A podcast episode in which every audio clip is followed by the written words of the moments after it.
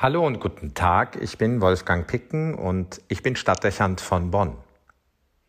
Es gibt immer wieder Situationen, die einen so sehr reizen, dass man platzen könnte.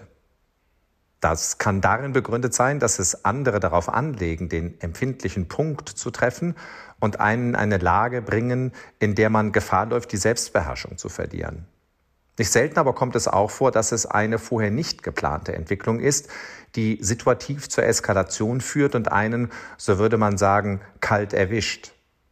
Wenn man in solchen Lagen Pech hat, treffen sie, und das tun sie besonders gerne, in Momenten ein, in denen man bereits angespannt und beschwert ist.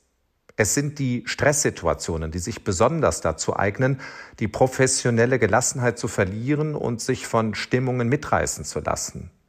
Schnell ist es dann der Tropfen, der das Fass zum Überlaufen bringen kann und mit dem sich dann, nicht selten unverhältnismäßig, die aufgestaute Frustration und Verärgerung konzentriert auf einen Punkt entlädt.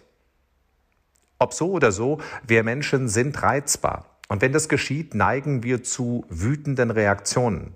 Die Emotionen sind dann überschwänglich und zuweilen aggressiv. Man ist bereit, Dinge zu tun, die man sich sonst verbieten würde. Und man neigt zu einem Schwall an Argumenten und Begründungen, die es rechtfertigen, jetzt mit Kraft und Macht, vor allem mit aller Deutlichkeit zu reagieren. Die Wahl der Mittel erfolgt dann nicht mehr sehr feinsinnig und besonnen. Vielmehr kommt es schnell zu plumpen und wütenden Ausbrüchen oder es fällt eine nachhaltige Entscheidung, hinter die es ab dann kein Zurück mehr geben kann. Gerne fallen in solchen Situationen letzte Worte und Anschuldigungen, die einmal ausgesprochen nie mehr zurückgenommen werden können. Sicher kommt es vor, dass es diese Eruptionen gelegentlich auch braucht, damit Spannungen abgebaut und die Grundlage für eine Klarheit geschaffen werden kann. Aber in den meisten Fällen sind Wut und verärgerte Erregung der Ausgangspunkt für neue Konflikte, Sie verschärfen die Lage meist und läuten eine nicht selten neue Eskalationsstufe in der zwischenmenschlichen Auseinandersetzung ein. Kein Frage, das hat das Potenzial für gefährliche Szenarien. Hier folgen gerne Handgreiflichkeiten oder es entstehen bösartige Pläne, die nicht zuletzt auf die Vernichtung des anderen ausgerichtet sind. Übel, wenn man in solche Gemengelagen gerät. Für die unmittelbar Beteiligten, aber im Übrigen auch für die Menschen im Umfeld. Ehe man sich versieht, wird man zum Teil einer dramatischen Inszenierung. Aus diesem Chaos von Wut und Gegenwut, von Schlag gegen Schlag wieder herauszukommen, ist extrem schwierig. Solche Konflikte entwickeln dann ihre ganz eigene Dynamik und Gesetzmäßigkeit.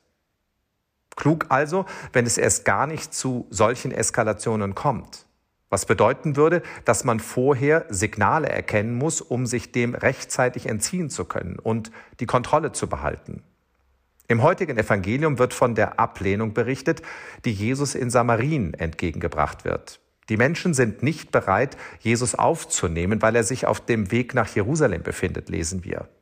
Das provoziert die Aufregung und die Wut der Jünger. In einem Überschwang von Selbstüberschätzung hört man sie sagen, Herr, sollen wir befehlen, dass Feuer vom Himmel fällt und sie vernichtet? Dass sie mit dieser Reaktion und möglicherweise ihrer Umsetzung dieser Idee alles verraten würden, worauf es der Botschaft Jesu ankommt und was sie zu seinen Jüngern macht, für solche Gedanken bleibt in der Erregtheit keine Zeit. Doch Jesus weist sie zurecht und so heißt es beinahe beiläufig, er geht mit ihnen in ein anderes Dorf. Er entzieht sich dem Ärger, wahrt den Frieden und lässt sich nicht von seinem Weg abbringen. Den Anfängen wehren, sich der Provokation entziehen und die Selbstachtung wahren, indem man seine Prinzipien nicht verrät oder kopflos handelt. Das sind Anstöße, die es lohnt zu beherzigen, wenn Situationen geeignet sind, dass man die Kontenance verliert. Wolfgang Picken für den Podcast Spitzen aus Kirche und Politik.